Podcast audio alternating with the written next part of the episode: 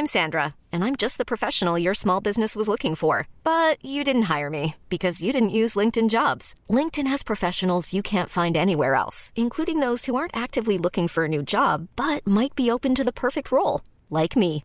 In a given month, over 70% of LinkedIn users don't visit other leading job sites. So if you're not looking on LinkedIn, you'll miss out on great candidates like Sandra. Start hiring professionals like a professional. Post your free job on linkedin.com/achieve today. Salut, c'est Victoire Tuaillon. Ces derniers mois, avec mon équipe, on a travaillé sur une série exceptionnelle. Ça s'appelle 20 milieux sous ma chair. L'autrice, Caroline Potier, a exhumé des cassettes audio qu'elle enregistrait pour sa meilleure amie lorsqu'elles étaient ados et qu'elle traversait l'enfer, les violences que lui infligeait son père. À partir de son histoire, Caroline Potier, devenue journaliste, a mené l'enquête. Comment on pourrait éradiquer l'inceste? C'est beau, c'est intelligent, c'est bouleversant, et je pèse mes mots, c'est d'utilité publique. Pour continuer à sortir de l'océan du déni, écoutez 20 milieux sous ma chair, dans le cœur sur la table.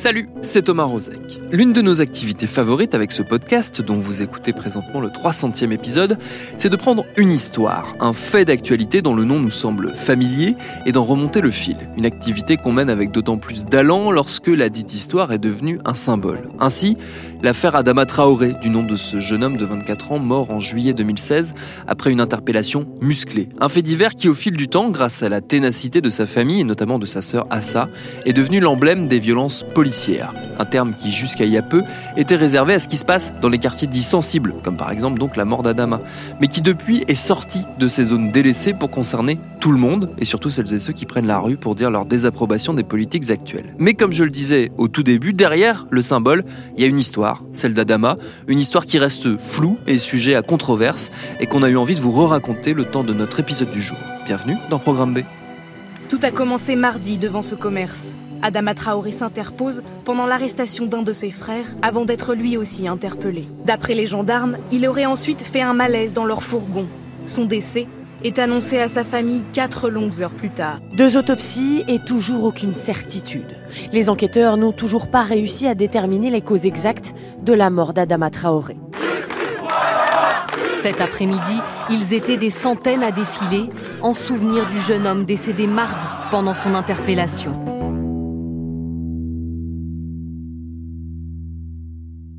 Notre guide dans ce dossier judiciaire à rebondissement, c'est mon confrère le journaliste du Monde Nicolas Chapuis qui a parcouru en long et en large les nombreuses pages que compte la procédure ouverte il y a presque 4 ans et qui débute donc le 19 juillet 2016. C'est une journée d'été euh, très chaude, euh, caniculaire. C'est une journée d'été comme euh, beaucoup d'autres à Beaumont-sur-Oise. Il y a des jeunes qui sont qui sont posés là, qui discutent, et notamment deux jeunes, euh, Bagui Traoré et Adama Traoré, qui discutent. Et il y a une patrouille de gendarmerie euh, qui passe, qui reconnaît euh, Bagui Traoré euh, parce qu'il a un casier judiciaire et qu'il souhaite, qu'il souhaite l'interpeller. Et donc il procède à un, contrôle d'identité, à une interpellation, ce qui est un événement extrêmement classique, surtout dans les quartiers populaires où on sait que les contrôles d'identité sont extrêmement fréquents. Hmm. Voilà. Pourquoi est-ce qu'ils veulent euh, interpeller Bagui Traoré? On le sait, ça? C'est une autre histoire parallèle, mais euh, voilà, il lui reproche euh, des faits qui sont relativement mineurs, mais voilà, il, apparaît dans les, dans les radars euh, des gendarmes à ce moment-là, et donc il, il souhaite l'interpeller. Ce qui est important de retenir, c'est que à l'origine, c'est pas Adama Traoré qui lui-même doit faire l'objet d'une interpellation. Et pourtant, c'est sur lui que l'attention va se focaliser, parce que qu'est-ce qui se passe après? Alors, euh, Bagui Traoré euh, reste calme, euh, il se laisse interpeller, mais à ce moment-là, Adama Traoré prend la fuite, donc il échappe à ce contrôle d'identité. Sa famille expliquera que c'est parce qu'il n'avait pas ses papiers sur lui, voilà, et on, on sait que pendant les les contrôles policiers, euh, les contrôles d'identité euh, génèrent eux-mêmes beaucoup d'infractions euh, en eux-mêmes. Et là, c'est exactement ce qui se passe. C'est-à-dire que c'est le contrôle d'identité qui fait dégénérer la situation. Et donc, Adama Traoré, Adama Traoré prend la fuite et est poursuivi par, par deux gendarmes. Il est d'abord rattrapé par un premier gendarme qui le menotte à moitié. On ne sait pas très bien, puisque là, on rentre dans, les déclarations des uns et des autres, donc c'est toujours compliqué de, faire la part des choses. Ce qu'on sait, c'est que Adama Traoré va fuir à deux reprises au moins les gendarmes et va aller se réfugier dans un appartement qui est non loin de là, situé à 400 mètres de l'endroit où il a été contrôlé la première fois. Et c'est là que les gendarmes vont retrouver, vont retrouver sa trace. Et trois gendarmes retrouvent sa trace. Donc ils arrivent devant l'appartement. Euh, le propriétaire de l'appartement indique effectivement qu'un jeune homme euh, s'est dissimulé chez lui. Les gendarmes euh, rentrent dans l'appartement. Et là, selon leur déclaration, Adama Traoré s'était enroulé dans un drap sur le canapé pour essayer de se, de se dissimuler. Les gendarmes veulent procéder à son interpellation. Et c'est là que les choses dégénèrent. les gendarmes affirment qu'ils qu'ils l'ont interpellé de manière réglementaire, mais en portant euh, leur poids tous les trois sur eux. Euh, il y en a un qui a cette formule. Il dit à un moment, il a pris notre poids tous les trois sur le torse. Et donc Adama Traoré est interpellé. Euh, il est emmené, il est emmené dans le dans le fourgon de de la gendarmerie.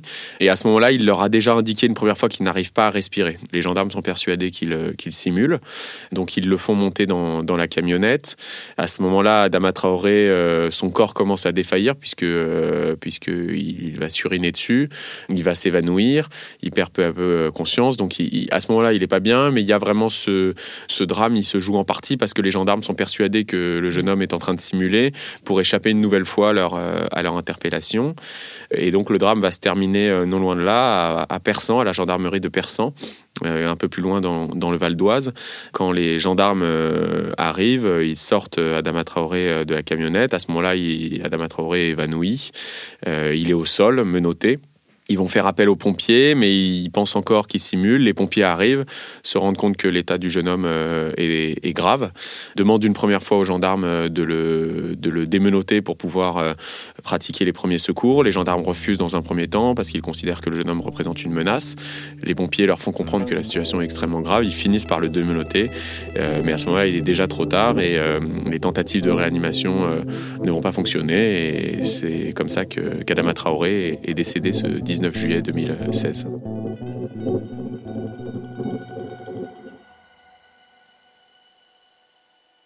Sur les faits en eux-mêmes, euh, il y a trois points au moins qui font débat. Il y a la question de sa fuite, il y a la question de son interpellation et il y a la question de l'attitude des gendarmes à la gendarmerie de, de. Ce qui fait débat, euh, en premier lieu, c'est la question de la fuite d'Adama Traoré, mm. et qui est une question qui est très importante parce qu'elle va découler ensuite sur la controverse euh, médicale mm. euh, qui sous-tend tout ce dossier.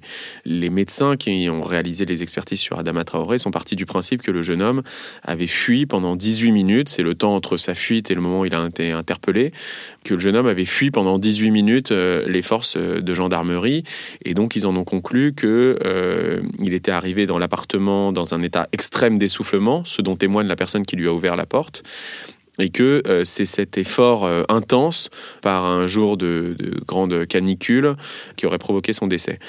La famille euh, d'Adama Traoré et leur avocat, Yassine Bouzrou, estiment de leur côté, vidéosurveillance à l'appui, que cette interprétation est mauvaise, qu'Adama Traoré n'a pas fui pendant 18 minutes, euh, n'a pas couru pendant 18 minutes, sa fuite a duré 18 minutes, mais pendant ces 18 minutes, il n'a parcouru que 400 mètres entre son point de départ et son point d'arrivée.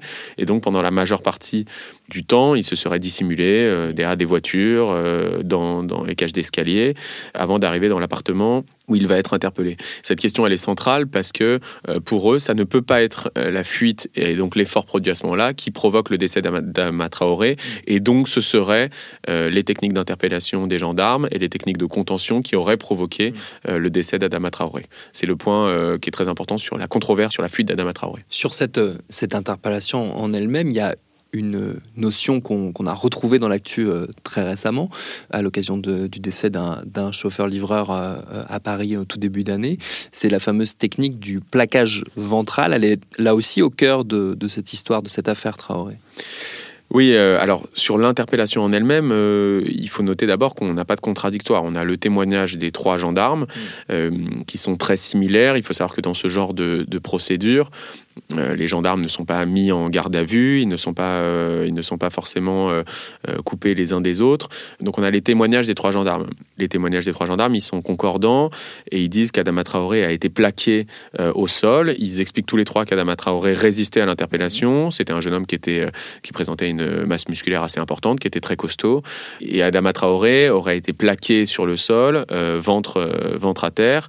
Et à un moment donné de l'interpellation, il prend le poids euh, des trois gendarmes euh, sur son torse. Mm. À ce moment-là, il leur indique qu'il n'arrive pas à respirer, qu'il a, a, du, a du mal à, à respirer. Ce point-là est accrédité par les gendarmes euh, eux-mêmes. Mais d'après eux, ce n'est pas ce qui aurait provoqué sa mort, puisque quand il le relève, d'après eux, il est encore, il est encore bien portant à ce moment-là il y a ce débat qui est ouvert, puisque c'est suite à cette technique de contention, en le mettant dans la camionnette, qu'il euh, va peu à peu euh, défaillir et, mourir sur le sol de, la gendarmerie de Persan. Dans l'attitude des gendarmes à la gendarmerie de Persan, aujourd'hui, les gendarmes sont placés euh, sous statut de témoin assisté dans cette affaire judiciaire pour non-assistance à personne en danger, à cause de leur attitude à la gendarmerie de Persan. Mmh. Les témoignages sont assez contradictoires, puisque d'un côté, les gendarmes assurent qu'ils ont fait le, le maximum, mais de l'autre côté, il y a au moins deux témoignages de pompiers qui assure que euh, quand ils sont arrivés, Adama Traoré était euh, toujours menotté, qu'il n'était pas en position latérale de sécurité, qu'il gisait sur le sol. Et ils assurent que euh, les gendarmes ont été réticents dans un premier temps à retirer les menottes, ce qui aurait fait perdre un temps précieux pour la réanimation.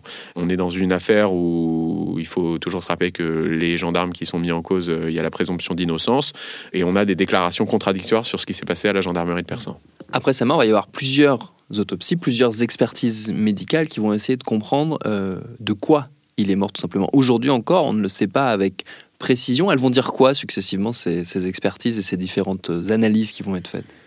Alors il y a un premier point qu'il faut noter euh, sur euh, les analyses médicales. Euh, vous soulignez le rapport avec l'affaire Cédric Chouviat. Petite parenthèse, l'affaire Cédric Chouviat dont parle notre invité, c'est bel et bien l'histoire de ce livreur que j'évoquais plus tôt, décédé à Paris en tout début d'année 2020, là aussi lors d'un contrôle de police. Voilà, fin de la parenthèse, retour à notre discussion avec Nicolas Chapuis. Il faut bien comprendre qu'Adama Traoré, aujourd'hui, on ne sait toujours pas de quoi il est mort. Donc les gendarmes sont présumés innocents. Il y a cette présomption d'innocence. Mais de la part des autorités, y a une communication qui est assez classique dans les affaires de violence policière, c'est euh, le fait qu'avant même euh, de savoir le fin mot de l'affaire, il y a une forme de euh, contre-feu qui est créé. Et c'est ce qui va être fait dans l'affaire Adama Traoré, c'est que dans les premiers temps, alors que l'autopsie vient d'être faite, assez rapidement, le procureur, les experts vont parler de différents défauts dont souffrirait Adama Traoré, différentes affections. On parle notamment d'une défaillance cardiaque due à une malformation. On parle de, assez rapidement du taux de THC qu'il a dans le sang après avoir consommé fortement du cannabis. Et on laisse entendre euh, dans, dans les médias, euh, à, travers, à travers les paroles du procureur, que ce cœur défaillant pourrait être à l'origine, et cette mm. forte consommation de cannabis pourrait être à l'origine de sa mort. C'est quelque chose qu'on retrouve euh, dans l'affaire Cédric Chouviat, où assez rapidement, les autorités ont dit qu'il avait des problèmes cardiaques, mm. voilà, avant même qu'on sache que en réalité, il y avait eu une fracture du larynx, et donc un, lien assez clair avec les techniques d'interpellation. Donc dans l'affaire Adama Traoré, on retrouve vraiment cette mécanique mécanique d'autorité qui cherche euh, dans un premier temps à nier les faits à tout mm. prix avant même qu'on ait vraiment euh, les faits qui soient établis. Euh, et c'est des, des, choses qu'on retrouve très classiquement dans l'affaire Malikou Sekine. Très rapidement, le pouvoir avait communiqué pour expliquer que le jeune homme était sous dialyse et qu'il était mort finalement de mort naturelle mm. et, non pas sous l'effet des, des, quelques 40 coups de, de matraque qu'il avait pris. Et donc, en ça, l'affaire Adama Traoré, même si aujourd'hui on ne sait pas s'il y a eu, si c'est si l'interpellation des gendarmes qui a causé sa mort, en ça, en termes de, mécanique, elle se rapproche des affaires de violence policière euh, assez classiques. Adama Traoré, il va y avoir euh, beaucoup d'expertises médicales qui vont être réalisées. Il va y avoir donc une première, euh, première autopsie, première expertise médicale, qui va d'abord faire état d'un cœur défaillant avant qu'un médecin vienne corriger ça et dise non, son cœur n'était absolument pas défaillant. Au contraire, c'est un cœur qui est hypertrophié parce que c'est un sportif et qu'en fait il a un cœur plutôt de sportif à l'inverse. donc il va y avoir une première controverse médicale là-dessus. Puis assez vite, il y a plusieurs, euh, plusieurs expertises qui vont être réalisées, qui vont mettre au jour le fait qu'Adama Traoré souffrait de deux affections qui sont extrêmement bénignes et qui sont extrêmement euh, classiques chez, chez notamment euh, des jeunes hommes avec des origines africaines. C'est un trait drépanocytaire, ce qu'on appelle un trait drépanocytaire, donc c'est une forme bénigne et asymptomatique de la drépanocytose, et une sarcoïdose, mais de, sous une forme extrêmement bénigne. Il va y avoir plusieurs euh, rapports médicaux et le dernier rapport médical commandé par les juges d'instruction dans cette affaire va émettre une théorie euh, qui était censée être la dernière théorie sur, euh, sur le cas d'Ama Traoré. Ils vont expliquer que sous l'effet d'un effort extrêmement intense et de la chaleur ce jour-là, ces deux maladies qui sont en elles-mêmes bénignes se seraient combinées de manière vicieuse, se seraient entraînées l'une l'autre en quelque sorte et que elles auraient provoqué euh, ce qu'on appelle l'anoxie, euh, c'est-à-dire que Adama Traoré se serait étouffé euh, lui-même, faute d'oxygène, son, corps n'étant plus capable d'assimiler l'oxygène. Et donc, en produisant cette théorie, les médecins qui rendent ce rapport, qui sont d'éminents professeurs de médecine, écartent tout lien entre la mort d'Adama Traoré et l'intervention des gendarmes. Mmh. Le problème, c'est que la famille euh, d'Adama Traoré va missionner trois experts qui sont eux aussi des professeurs de médecine, mais qui ne sont pas des professeurs de médecine légale, qui sont des professeurs qui sont spécialistes des deux maladies euh, mises en cause, euh, la sarcoïdose et la drépanocytose. Et ces trois experts sont extrêmement formels il n'y a jamais eu dans la littérature médicale de cas qui euh, soit similaire à celui que décrivent euh, les médecins. Ils n'ont jamais entendu parler, eux qui sont des experts de ces maladies, d'enchaînement de ce type entre ces deux maladies-là. Bref, ils vont rendre un rapport euh, extrêmement critique sur le travail de leurs confrères en disant on a cherché à tout prix à trouver une explication médicale en impliquant deux maladies qui en fait sont sous des formes bénignes et euh, n'ont jamais produit ces effets-là, dans le seul but de ne pas regarder ce qui semble être la cause la plus évidente, à savoir l'asphyxie positionnelle et donc cette technique du plaquage ventral utilisée par les gendarmes. Les juges d'instruction ont décidé de commander un ultime rapport qui doit venir délivrer finalement une vérité médicale dans ce dossier où il n'y en a pas depuis le début. Ce rapport est attendu dans les mois dans les mois qui viennent. Il fait déjà débat puisque la famille euh, regrette qu'il n'y ait pas de spécialiste des maladies euh, impliquées. Voilà, donc ce, rapport n'est pas euh, n'est pas encore rendu, mais il fait déjà polémique. Et ce qui est sûr, c'est que quatre ans maintenant après la mort d'Adama Traoré, il est toujours impossible de dire exactement de quoi est mort ce jeune homme. Les médecins qui ont rendu le rapport pour la juge d'instruction expliquent en gros qu'il est mort d'avoir trop couru. Et la famille répond, euh, notre frère, notre enfant, qui était un grand sportif, ne peut pas être mort euh, d'avoir couru euh, pour échapper à des gendarmes. Il est mort de l'intervention des gendarmes. On en est là aujourd'hui dans ce dossier judiciaire. Dans leur rapport, les médecins certifient que la mort d'Adama Traoré est secondaire à un état asphyxique aigu lié à la décompensation à l'occasion d'un effort et de stress. Autrement dit, même si la cause de l'asphyxie reste à établir, cela pourrait confirmer qu'il serait décédé des suites d'une compression thoracique. Il avait été maintenu au sol dans le fourgon sous le poids de trois gendarmes. Il y a un autre point sur lequel euh, cette histoire achoppe, c'est l'idée d'organiser ou pas une reconstitution. Ça a été un, point de débat assez fort euh, ces dernières euh, semaines, en ce début d'année 2020. Qu'est-ce qui s'est passé exactement autour de cette, cette question précise de la reconstitution? Alors la famille sentant que le dossier judiciaire allait se refermer euh, en 2019, les juges d'instruction pensaient que l'affaire était close, que les gendarmes étaient hors de cause. La famille a fait une série de demandes d'actes. C'est leur droit dans une procédure. Parmi ces demandes d'actes, il y avait celle d'une reconstitution euh, des faits pour essayer d'éclaircir les deux points dont on a parlé quelles sont euh, les circonstances exactes de la fuite d'Adama Traoré? Quelles sont les circonstances exactes de l'interpellation d'Adama Traoré? La famille demande ça puisque le rapport médical se base sur un état physique d'Adama Traoré dû à sa fuite que la famille conteste et la famille conteste également euh, la version des gendarmes sur l'interpellation. Donc ils ont fait cette demande de manière assez euh, rare. Ils ont été soutenus par euh, le parquet de Paris qui a estimé que le fait de faire cette reconstitution pourrait permettre aux juges d'instruction de faire la lumière sur sur ce qui s'était passé. La Chambre de l'instruction a rendu une décision la semaine passée en rejetant cette demande de reconstitution. Donc ils ont estimé que ce n'était pas nécessaire à la manifestation de la vérité et qu'il fallait attendre finalement ce dernier rapport médical que tout le monde attend dans cette affaire. Donc la justice n'organisera pas de reconstitution de l'affaire Adama Traoré, ou en tout cas pas avant la remise du rapport médical.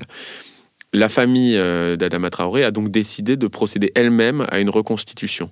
Euh, leur but, c'est en se basant sur les données du dossier judiciaire, qui sont très claires, puisqu'il y a la vidéosurveillance, il y a les témoignages des gendarmes, il y a euh, les enregistrements radio des gendarmes, veulent organiser eux-mêmes donc cette reconstitution pour essayer de déterminer les circonstances de la fuite d'Adama Traoré et les circonstances de son interpellation.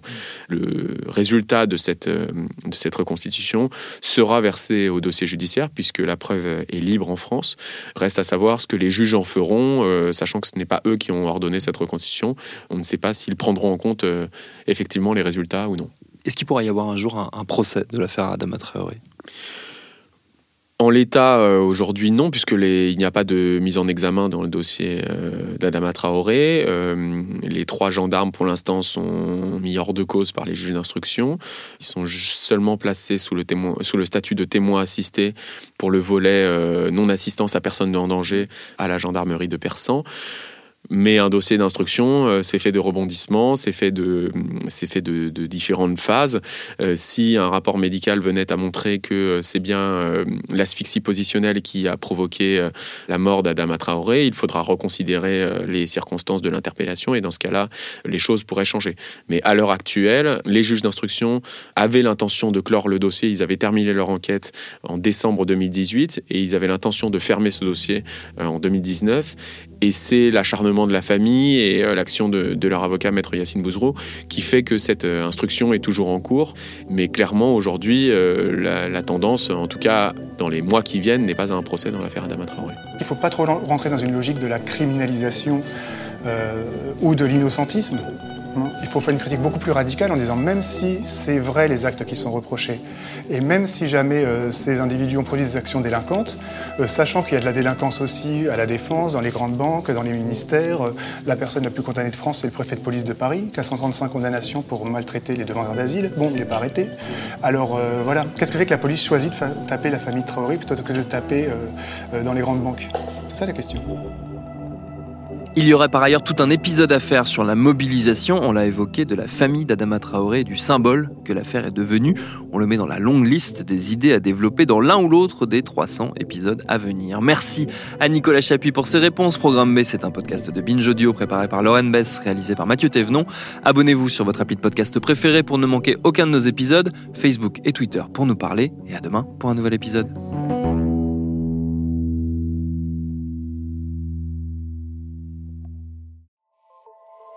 Salut, c'est Sinamir du podcast L'Affaire. En 2016, je suis monté sur un bateau de sauvetage en Méditerranée et ce que j'y ai vu n'a pas changé. En tout, depuis 10 ans, on compte même près de 30 000 morts sur cette mer. Alors, dans le naufrage, notre nouvelle enquête, j'ai voulu raconter un cas concret. Comment 130 personnes sont mortes en 2021 à la frontière de l'Europe, malgré des dizaines d'appels de détresse.